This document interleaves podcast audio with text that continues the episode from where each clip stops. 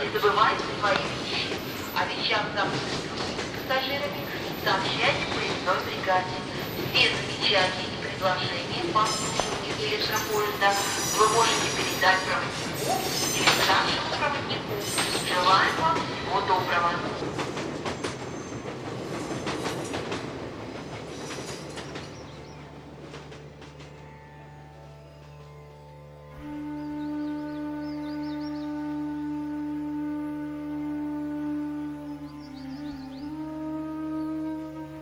Здравствуйте, уважаемые слушатели! В эфире станция «Конечная», подкаст для смертных. И сегодня мы продолжаем разговор об индуизме, его отношении к смерти, судьбе душ, которые покидают этот бренный мир, и о богах. Конкретно сегодня мы будем говорить с вами о похоронных ритуалах и традициях этого древнего народа.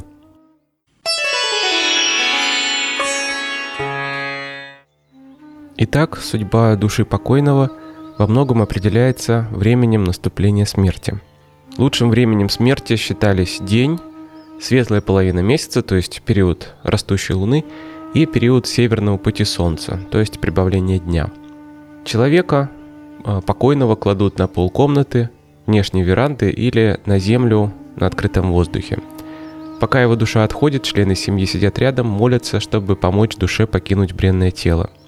Сразу после кончины – Умершего обмывают, и вокруг него разбрасывается бетель. Бетель – это вид такого перца особого, ну, приправа. Обычно это делает сын, который должен провести весь обряд похорон. Если нет сына, то обряд э, доверяют, проведение обряда доверяют брахману. Перед ритуалом голову, бороду мужчины обревают, а у женщин волосы опаливаются с помощью факела – Затем тело обтирают маслами, оборачивают в новую одежду. Потом тело украшают цветочными гирляндами и рисуют на лице религиозные знаки, а лоб посыпают рисом и бетелем. Далее на носилках умершего несут к месту сожжения с остановками и молитвами. Присутствующие на похоронах женщины а, по обычаю должны причитать, громко плакать, разрывать на себе одежды. И идеальными считаются оплакивания в форме длинных скорбных речитативов, причем эти тексты, они уже давным-давно существуют в виде готового, готового материала. Они содержатся в Ригведе. Я не буду сейчас зачитывать здесь, это довольно э, большой, большие э, объемы текста. Если вам интересно посмотреть, как выглядят э, эти песнопения, то вам нужна десятая мандала Ригведы, гимны, посвященные Яме, богу смерти, и Агни, богу огня. Агни у нас еще и, кроме всего прочего, посредник между миром людей и божественным миром. Он отправляет душу в другой мир. И перед сожжением сын покойного бросает в реку жертвенную смесь риса и кунжута, чтобы душа могла воплотиться в какую-то временную оболочку. Почему это важно, почему дальше следует проводить эти ритуалы, я расскажу далее. Традиционные похороны в Индии подразумевают кремацию, сожжение. И там есть определенные исключения, я тоже об этом поговорю чуть позже. А кремация должна помочь душе освободиться от смертной оболочки и обеспечить ей перерождение в новом теле. Индуисты с древних времен сжигают мертвых на погребальных кострах, используют дерево в качестве топлива. И церемонией руководит или сын, или представитель касты брахманов – Жрецы также часто советуют добавить в костер определенные вещи, которые должны помочь будущей жизни умершему, должны помочь его душе достичь рая. И сгореть должно все, чтобы э, все, что не будет уничтожено огнем, не сможет принести пользу душе. Кремация происходит обычно в течение 24 часов после смерти, и все это время покойный должен быть окружен своей семьей – Потом тело выдружают на особым образом сложенные дрова, которые поливают маслом и ароматическими жидкостями. Это жертва богу огня. И сын факелом зажигает костер, читая при этом молитвы. Все это время члены семьи кричат, громко оплакивают покойного. И э, в этом участвуют все родственники, вплоть до детей старше двух лет. Это обязательное условие. В середине процедуры сын должен разбить череп кремированного деревянной палкой, чтобы освободить выход душе, если она еще не покинула тело. После того, как костер потухнет, участники, э, участникам нужно очиститься. Обычно это купание в реке или, если нет рядом реки, то омыться водой с кунжутом. Для очищения души покойного требуется как можно быстрее совершить первое жертвоприношение – Вообще система жертвоприношений рассчитана на долгий срок. Э, жертвоприношения делаются в течение года. Эти жертвы называются пинды. Первые 10 дней считается, что душа пребывает в нашем мире, пребывает в разных стихиях. В воде, в огне, в воздухе вокруг нас, и она считается еще не до конца очищенной. Для того, чтобы очистить душу, каждый день ей предлагают жертвоприношение в виде воды. И на одиннадцатый день начинается церемония пинда – которая состоит из подношения пищи небольшого шарика из риса, которое варят в молоке с, с черным сезамом, с черным кунжутом, и меда, который предлагается ушедшему и его предкам. Этот обряд также проводится старшим сыном и повторяется каждый месяц 11 месяцев подряд. Весь этот срок душу называют прета – Прета э, в классическом индуизме дух, который еще не покинул мир смертных, он находится с нами, он еще не э, достиг края, и он может стать зловредным духом, тот, который не может найти покоя и постоянно обречен скитаться по земле. Поэтому для его успокоения, для того, чтобы он обрел новое тело в посмертии, и делаются эти подношения. В конце года устраивается большое празднество с большим жертвоприношением – это очень радостный праздник с музыкой, с песнями, с танцами. Действительно, когда люди празднуют э, возвращение, вернее, обретение душой нового дома. Через четыре дня после похорон участники ритуала, родственники приходят на кострище и совершают обряд сбора костей, который вместе с пеплом помещается в урну из глины. Ее временно вкапывают в землю, и еще через несколько дней – Прах развеивает по воздуху над рекой или над каким-то другим водоемом.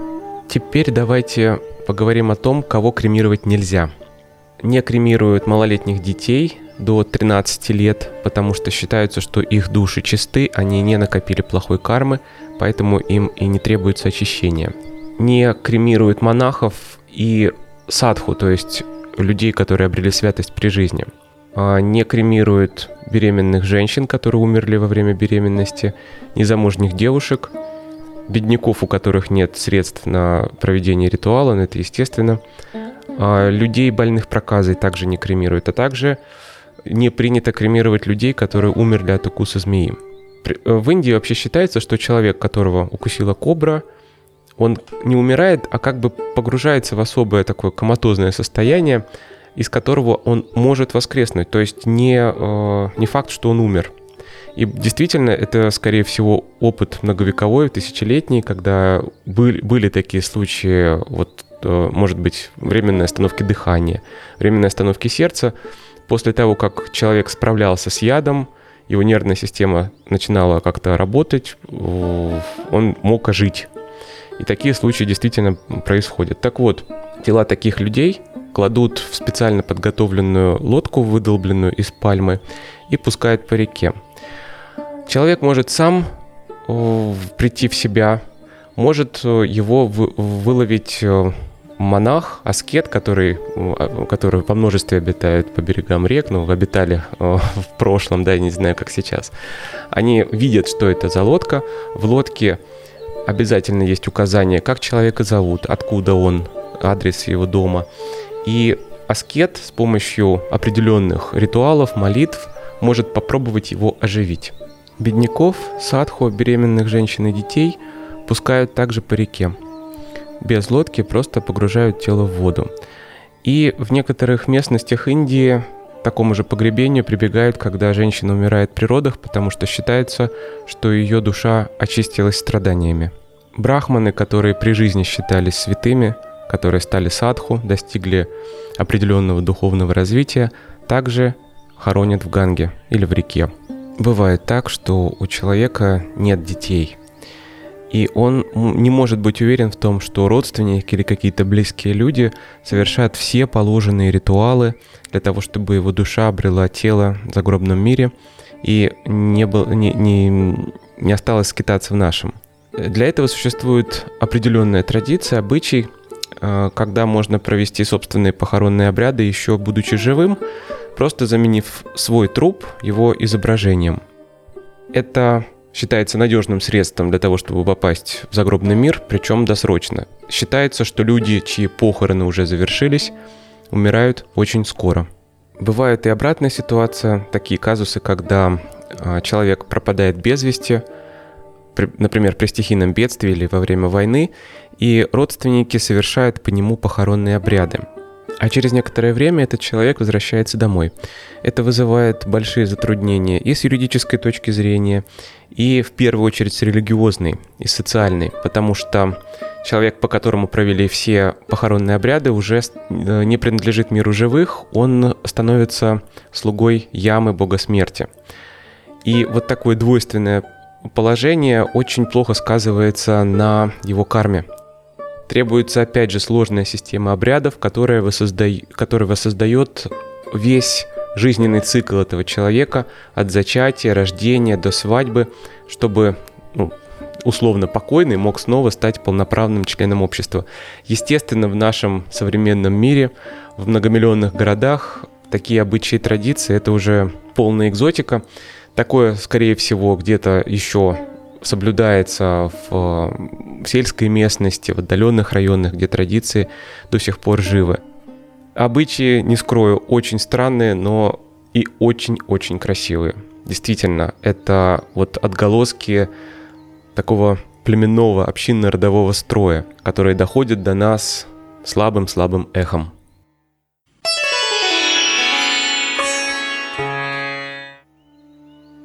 Говоря об уходе из этого мира, любой религии, я, естественно, не могу обойти вопрос добровольного ухода из жизни. Индуизм категорически против выступает против любого самоубийства, потому что в первую очередь это противопоставление воли человека всеобщему мировому космическому закону, и по этому закону человек должен прожить свою жизнь сполна. Он должен э, полностью исчерпать свою карму в данном существовании. И если ты самостоятельно решаешь это существование прервать, то тем самым ты свою карму не выполняешь. Более того, ты отягощаешь свою душу в последующих перерождениях, совершая этот самый большой с точки зрения индуизма грех. Но несмотря на это, система ритуальных самоубийств, целая система, я не говорю о каком-то определенном виде, существовала с давних пор и существует эта практика по сей день. Есть три вида ритуального самоубийства, которые очищают душу. Они являются богоугодными. Но они доступны и могут совершаться только людьми, которые достигли полного духовного просветления в своем данном воплощении. Итак, первый из них это агниправеса или самосожжение. Очень древний способ приношения себя в жертву богам непосредственно, когда ты восходишь на жертвенный костер, а, будучи в полном сознании или погруженным в медитацию, кто-то поджигает под тобой этот жертвенный костер, ты просто отдаешь все, что у тебя осталось. Вот бренное тело — это маленький-маленький остаточек, это просто крошечка, которая осталась от тебя в этом мире. Все остальное уже давным-давно принадлежит Абсолюту, богам, твоя душа полностью слилась с ними. И вот эта вот маленькая бренная крошечка — это самый последний, самая последняя часть, с которой ты должен расстаться, чтобы освободить свою душу. Эта же крошка является самым твоим большим подношением. Агни — большим подношением всем божествам. Второй вид также считается очень древним, называется прая провеса, смерть через э, истощение, через голодание постепенное угасание физического тела, угасание духа, освобождает душу также постепенно и смешивает ее с ваю, с дыханием ветра, а, с дыханием богов и смешивает твою прану, твою жизненную энергию со вселенским потоком этой силы.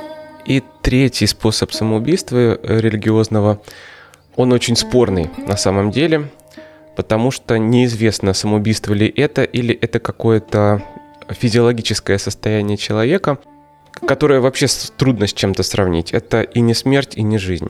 Называется это самадхи. Или добровольное, добровольный уход в пещеру, в отдаленной местности, или погружение под землю. Жизнь под землей. В состоянии самадхи человек пребывает может очень долго, в зависимости от э, сил его организма.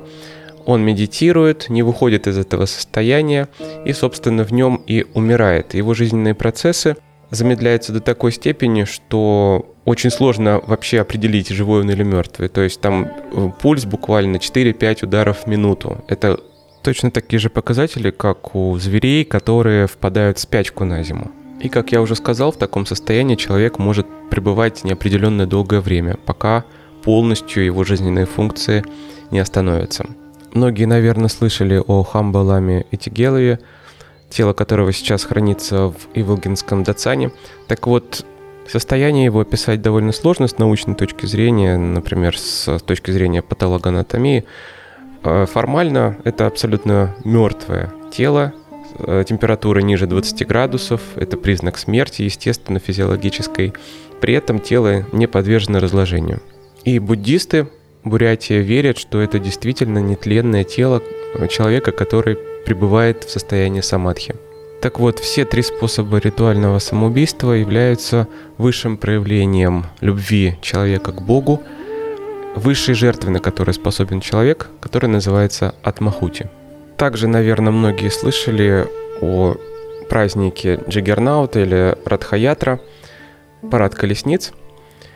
Считалось и считается до сих пор, и этот миф живет уже столетия, с того момента, как он был описан европейскими монахами-миссионерами.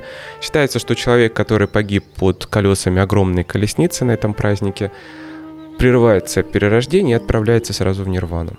Как я уже сказал, это было описано иностранцами, которые видели происходившее со стороны. Для них это было нечто варварское, дикарское, хотя очень красивое.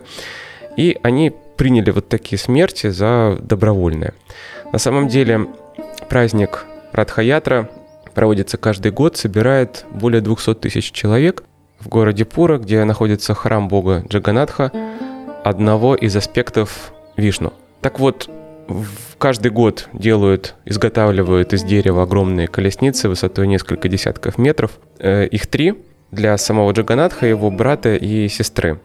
И еще несколько колесниц для того, чтобы создать такую вот огромную очень яркую, прекрасную процессию. Там играет музыка, выступают акробаты. Эти колесницы готовят почти целый год. Специальные семьи, которые занимаются этим из поколения в поколение, только этим. Представьте себе, вот традиция из поколения в поколение передается изготовление.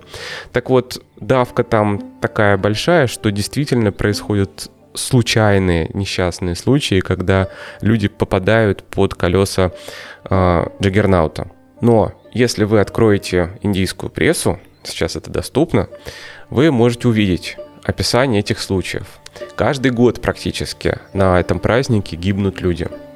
Их или э, задавливают в давке, или они попадают под колеса колесниц, или у кого-то сердцем бывает плохо. В общем, без смертей на этом празднике не обходится. Так что насчет попадание в нирвану из-под колес колесниц, это просто очень красивый, но европейский миф. Есть еще один вид самоубийства, специфический и очень древний, называется сати. А, считается, что традиция умершвления вдов, иногда других родственников, появилась в 500 году нашей эры, и истоки этого обычая нам сейчас неизвестны. Некоторые сати — это, кстати, а, богиня, первая жена Шивы, которая совершила самосожжение и таким образом погибла. Но, э, скорее всего, сам обряд и вот имя богини никак не связаны. Вероятно, на территорию Индии этот обычай был завезен. А, ритуал был необходим для того, чтобы защитить мужчину от отравления. Расскажу почему. Многие женщины выходили замуж за нелюбимых по требованию родителей – очень часто, конечно же, молодая жена э, никаких чувств к своему мужу не испытывала, а возможно даже ненавидела его. Может быть, он был слишком стар для нее, может быть, он слишком груб был с ней. И женщина могла предпринять попытку избавиться от такого мужчины. Сати могли применять по отношению к бездетной вдове, которая осталась без средств к существованию и без детей. Со временем такое ритуальное сожжение вдовы стало применяться ко всем женщинам, которые потеряли мужей. Согласно некоторым версиям историков, сати изначально распространялась на всех близких родственников, которые своей смертью должны были выразить любовь и преданность усопшему. Ритуал сократил численность населения в определенный период индийской истории, в связи с чем было решено сжигать только вдову. Как это происходит, добровольно или насильственно? Вообще предполагается, по идее, да, что сати – это добровольное решение скорбящей женщины принести себя в жертву, идти вслед за самым дорогим и любимым человеком. Ее никто не принуждает, но общественность ожидает, что э, моральные принципы женщины не позволят ей остаться в живых после смерти мужа. На деле оказывалось, что вдову очень часто принуждали совершить самоубийство. Женщина шла на костер добровольно, делала это под давлением окружающих. Известны случаи, когда по отношению к вдове применяли силу. И свидетельством тому являются многочисленные рисунки, которые оставляли колонисты, европейцы, э, приезжавшие в Индию, описывали этот обычай очень подробно, и э, остались литературные свидетельства и вот художественные. На большинстве рисунков женщины связаны или каким-то образом зафиксированы на погребальном костре. Место сожжения обычно на рисунках окружают люди э, с копьями или палками длинными, которые э, пытаются эту женщину удержать, чтобы она не сбежала.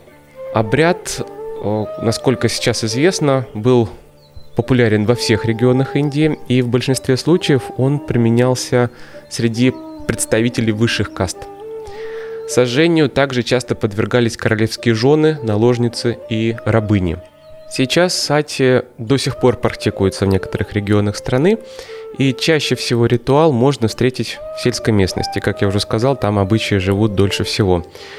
А, в 1947 году было зафиксировано около 40 случаев такого сожжения женщин, и один из последних зарегистрированных случаев, задокументированных, произошел в августе 2006 года.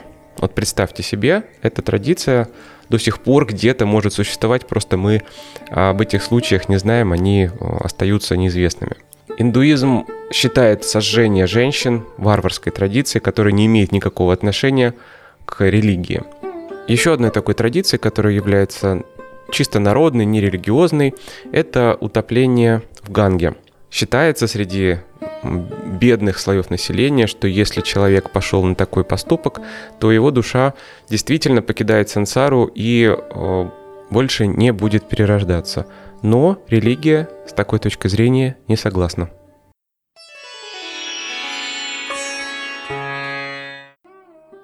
И последнее, о чем я сегодня хотел бы рассказать, это священный город Варанаси. Один из старейших городов мира, по легенде, этот город построили боги. На самом деле он насчитывает около трех тысяч лет. И в этом месте, по верованиям индусов, открывается самый короткий путь в Нирвану через погребальные костры, которые в Варанасе не гасли уже на протяжении многих-многих сотен лет. Варанаси является священным городом для всех индуистов, буддистов и также последователей джайнизма. И любой пожилой человек, верующий, желает умереть именно в этом месте – чтобы обрести вечный покой своей души. Город на протяжении своей истории был центром философии, культуры, медицины. Здесь жили многие индийские философы, поэты, писатели.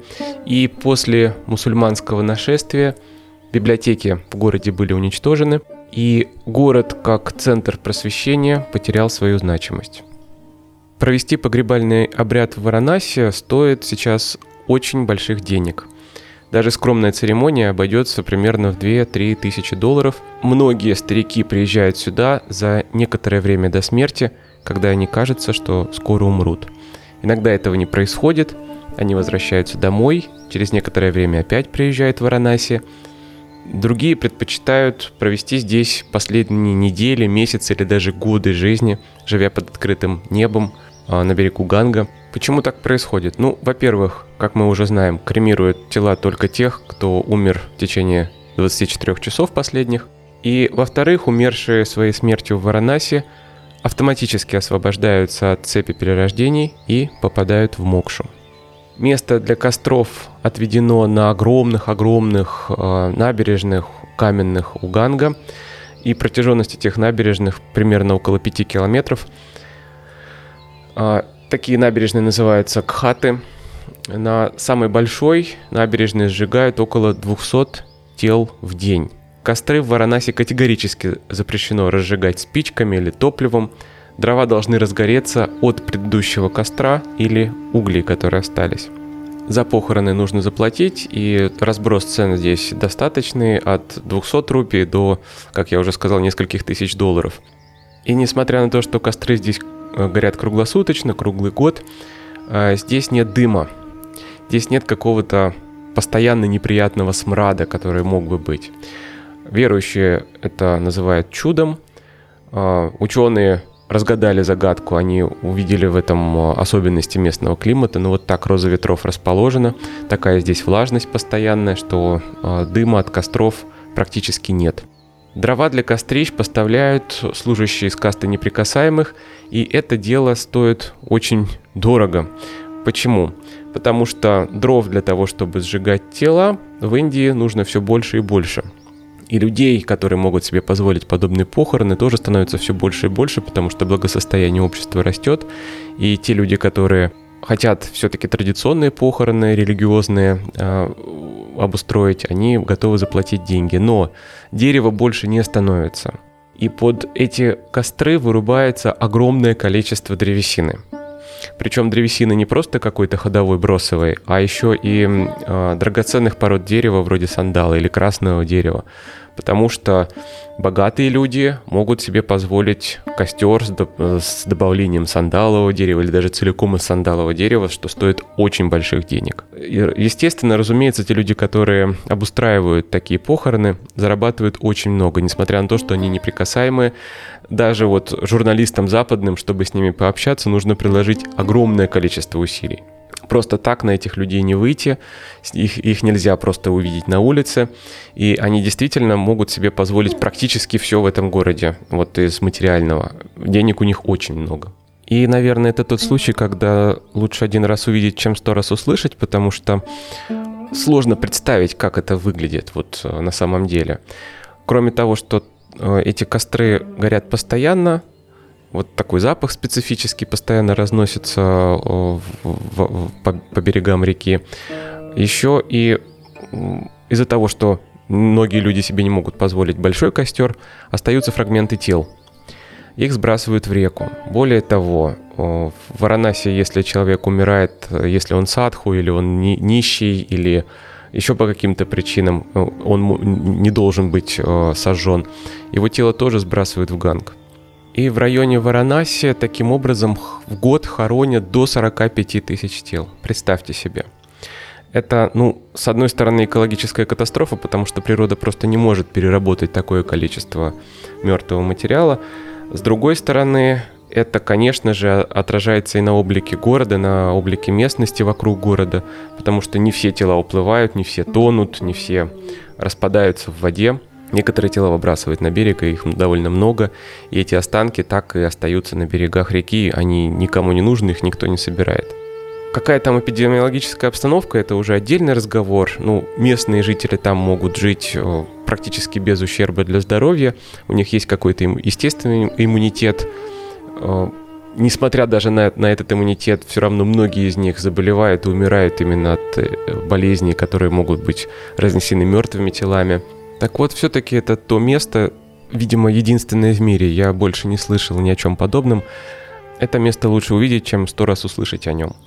Оно очень популярно у туристов, хотя это не для слабонервных зрелище.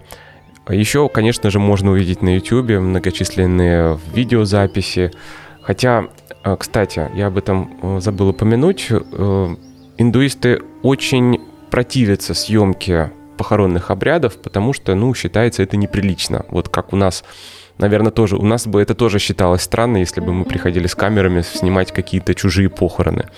Это вызвало бы неодобрение родственников. Можно, конечно же, заснять погребальный костер, но не издалека. К вам, вас никто не подпустит вот прямо к костру, чтобы вы снимали весь процесс. Это довольно такой интимный ритуал. Я бы строго не рекомендовал смотреть любой фото и видеоматериал о Варанасе людям младше 18 лет. А на сегодня это все. В Варанасе мы с вами вернемся в одном из следующих эпизодов. Мы едем до станции Конечная. Помните, жизнь прекрасна.